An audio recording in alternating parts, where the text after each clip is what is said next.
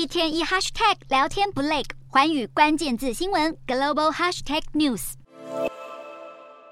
又有不明高空飞行物被美国打下来，这一次是在位于美国密西根州和加拿大安大略省之间的休伦湖上空。当地时间十二日，美国空军派出战机升空击落这一枚飞行物，这是本月第四次美军对侵入领空的高空飞行物拦截攻击。美国参议院民主党领袖舒默十二日受访时指出，最新调查显示，十一号在加拿大上空以及十号在阿拉斯加东北空域击落的两枚高空飞行物，经过研判后，似乎都是气球。不过，体积比本月初横越本土领空的中国间谍气球小很多，飞行高度也低了两万英尺。同一时间，加拿大总理杜鲁道则表示，加国调查人员正在打捞散落在育空地区的飞行物残骸，将会展开彻底研究分析。残骸打捞行动如火如荼进行的同时，美国联邦航空总署当地时间十二日随即对美加边境密西根湖上空祭出临时飞航限制，因应潜在威胁。而除了美国领空一再被侵入外，中国媒体也在当地时间十二日声称，在山东省日照市外海发现不明飞行物，而且还准备击落。如果消息属实，恐怕让美中间谍气球风波更难以平息。